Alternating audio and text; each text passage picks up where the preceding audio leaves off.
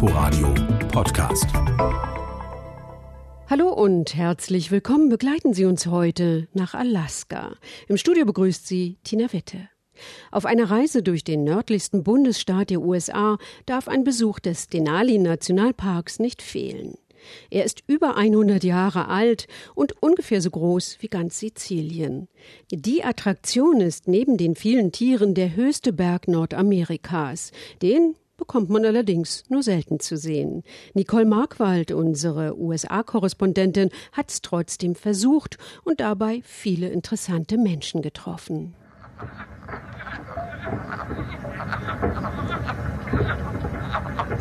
David Batchkell sitzt in einem gerade mal sechs Quadratmeter kleinen Büro. Sein Schreibtisch quillt über. Bücher und Papiere stapeln sich.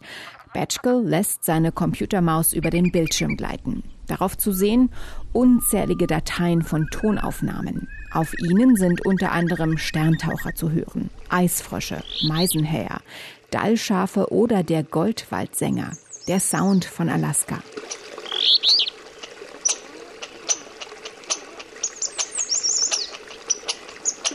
Batchkel trägt Holzfällerhemd, Trekkinghose und wetterfeste Wanderschuhe. Sein Bart ist lang, dicht und erinnert wohl nicht ohne Grund an den Naturforscher Henry David Thoreau. Er klingt wie jemand, der sich nicht so leicht aus der Ruhe bringen lässt. Und man sieht ihm an, dass er sich draußen in der Natur am wohlsten fühlt. Beste Voraussetzungen für seinen ungewöhnlichen Job. Er arbeitet als Soundscape Engineer im Denali Nationalpark in Alaska.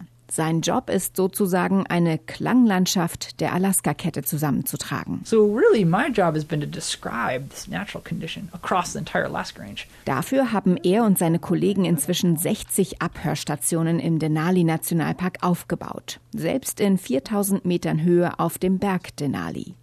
Die Stationen laufen teilweise mit Sonnenenergie. Es ist ein bemerkenswertes Projekt. We'll wir sind mit den Stationen in der Lage, einen Monat lang kontinuierlich die Umgebungsgeräusche aufzunehmen. Man kann viel aus diesen Aufnahmen heraushören, wie die Tiere miteinander kommunizieren, wie Geräusche sich in der Umwelt verteilen, woher sie kommen und wohin sie gehen. Uh, da komme natürlich einiges zusammen, erzählt er. Wasser und Wind, Vögel und andere Tiere und dann noch von Menschen gemachte Geräusche. Biological sounds like birds or other wildlife. And then you've got human sounds. Mit von Menschen gemachten Geräuschen meint er hauptsächlich Verkehrslärm. Weniger von Autos, denn hier im Denali Nationalpark gibt es nur eine befestigte Schotterpiste. Sie führt gerade mal 134 Kilometer in den Park hinein. Die viel größere Lärmbelastung geht von Flugzeugen aus, deren Motorengeräusche man bis zu 12 Kilometer weit hören kann, erzählt der studierte Biochemiker. Flugzeuge wie das, was Clay Dillard steuert. Once again, welcome and uh, my name is Clay. I'll uh, be showing you guys around the park today. Clay Dillard und seine Passagiere schnallen sich an. Seit gut sechs Jahren lebt er in Alaska, ist vorher immer wieder gependelt zwischen Alaska und Afrika, wo er unter anderem als Buschpilot für Ärzte ohne Grenzen tätig war. Heute sind die Aussichten gut, die Sonne scheint, nur ein paar Wölkchen schweben am Himmel. Clay Dillard trägt Sonnenbrille und Schiebemütze, unter der rotblonde Haare hervorgucken.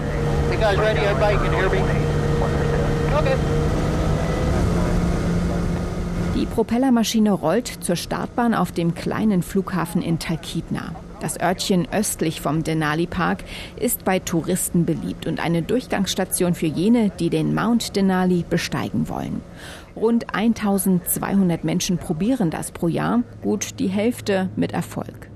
Mit Maschinen wie dieser werden sie zum Basislager auf dem Kahiltner Gletscher gebracht, von dem aus sie den beschwerlichen Anstieg wagen.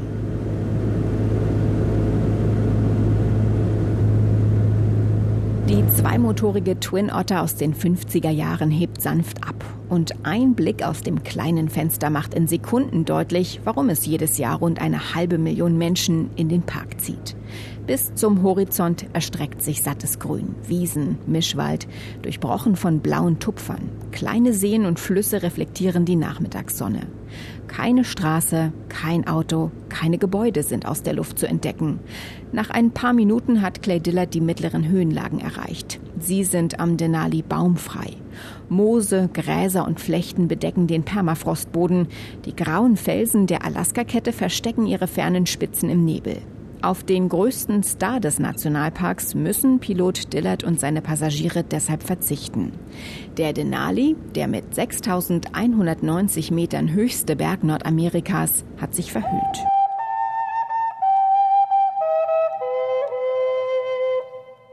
Denali bedeutet in der Sprache der Ureinwohner Alaskas, der Athabasken-Indianer, der Hohe oder der Große und der sich gern rar macht. Nur rund 30 Prozent aller Besucher des Nationalparks bekommen den imposanten Berg mit der Doppelspitze zu Gesicht.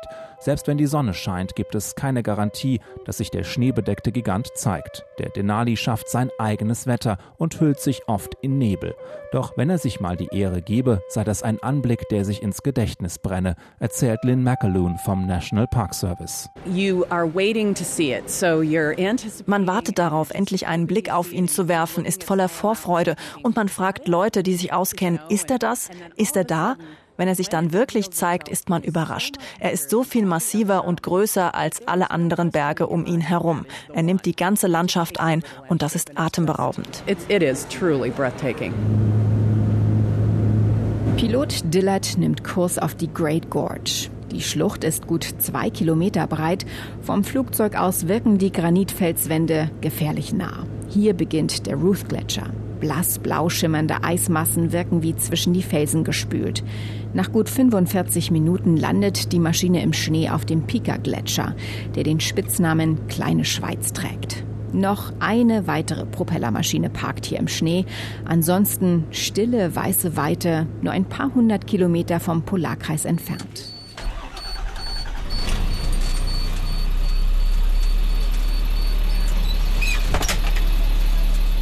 Doch die meisten Besucher erkunden den Denali Nationalpark nicht aus der Luft, sondern am Boden. Bereits 1972 entschied die Verwaltung aus Umweltschutzgründen, den Park weitestgehend für Privatfahrzeuge zu sperren. Mit dem eigenen Auto darf man nur bis Meilenpunkt 14 fahren. Wer weiter will, hat drei Optionen. Zu Fuß, mit dem Fahrrad oder per Shuttlebus. And this that we're starting up now is polychrome Sommertage in Alaska können wie Herbsttage in Deutschland sein. Es nieselt, fiese Kälte kriecht den Nacken hinab.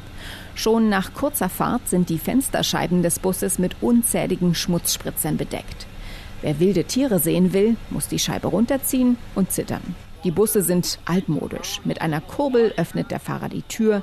Mini-Ventilatoren sorgen dafür, dass seine Scheibe nicht von innen beschlägt. Der Busfahrer, der passend zu Alaska Bear, also Bär heißt, bremst vorsichtig. Er hat etwas entdeckt.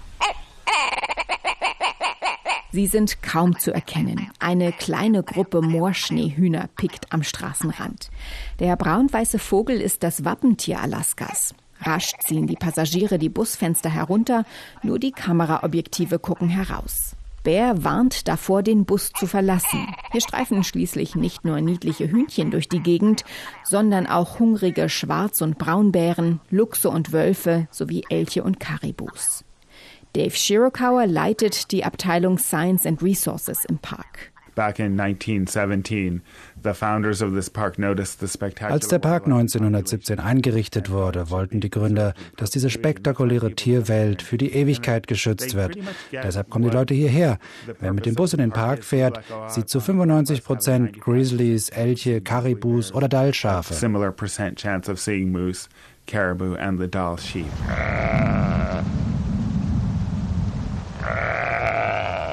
Dass es den Park überhaupt gibt, liegt auch an ihnen. Die Dallschafe hatten es Charles Sheldon besonders angetan. Der reiche Abenteurer und Hobbybiologe aus Vermont hatte ein ganzes Jahr in Alaska verbracht, um die Schafe mit den markanten, geschwungenen Hörnern zu beobachten. Mit wachsender Einwohnerzahl wurden immer mehr Tiere gejagt. Sheldon sorgte sich um den Bestand, nicht nur der Schafe, sondern auch der Bären und Elche.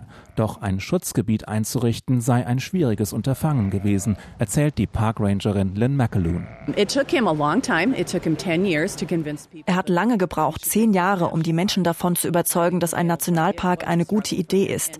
Es gibt alte Briefe, in denen man Sheldons Lobbyarbeit nachverfolgen kann. Er hat viel Überzeugungsarbeit aufbringen müssen, um diese Idee zu verkaufen. Sheldon zog nach Washington, D.C. und putzte Klinken im US-Kongress. Er appellierte an seine Freunde vom Boone and Crockett Club, einer Jäger- und Naturschützervereinigung, die 1887 vom späteren Präsidenten Theodore Roosevelt mitgegründet worden war. 1867 hatten die Vereinigten Staaten das Gebiet vom russischen Zarenreich erworben. Nur Jäger und Goldsucher zog es zunächst in das unwirtliche Gebiet. Am 26. Februar 1917 lieferte Sheldon höchstpersönlich das Dokument bei Präsident Woodrow Wilson zur Unterschrift ab. Der Denali Nationalpark war gegründet, als einer der ersten unter der wenige Monate zuvor etablierten Bundesbehörde National Park Service.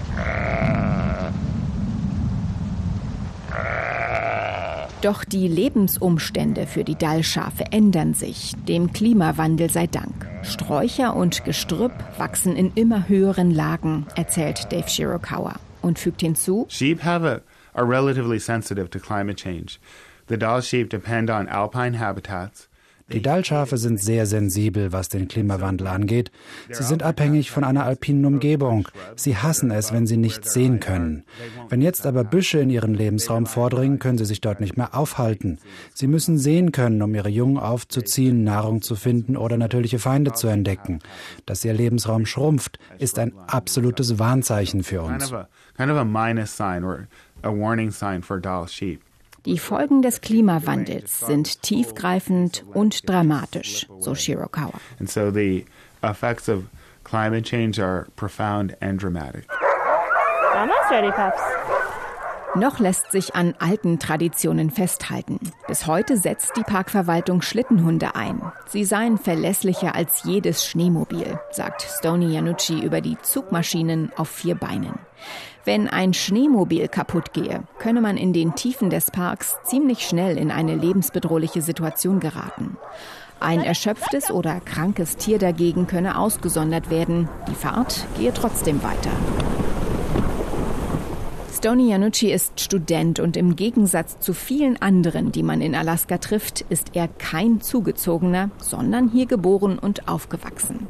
Seine Eltern lernten sich kennen, als beide mit den Schlittenhunden des Denali Nationalparks arbeiteten. Bereits mit drei stand er das erste Mal auf einem Hundeschlitten. Wenige Jahre später kümmerte er sich schon um 30 Huskies. Seine Eltern betrieben eine Hundezucht. Eine Kindheit im eisigen Winter Alaskas.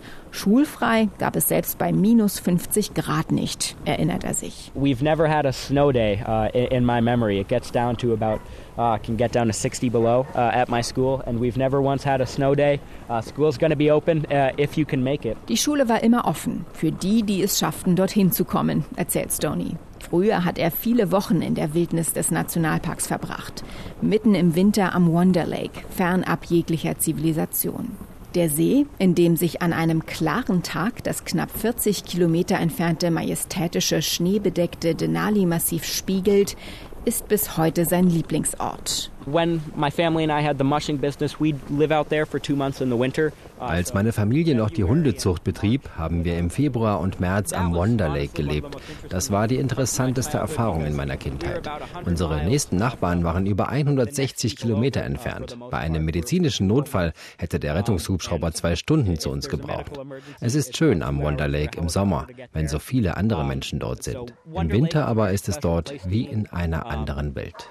Yeah, it, it's it's interesting to go out there in the summer and uh, everyone's out there and in the winter it's just an entirely different world. Es geht gerade dann nur noch um das Wesentliche: Obdach zu haben, Nahrung und Wasser. Und das ist vielleicht die Essenz einer Reise in den Denali Nationalpark. Egal ob per Propellermaschine, Shuttlebus oder zu Fuß. Man kann sich einfach überwältigen lassen, staunen, genießen. Ohne Verkehrslärm, Handyempfang und Menschenmassen. Und das funktioniert sogar, wenn sich der scheue Denali einfach nicht zeigen will.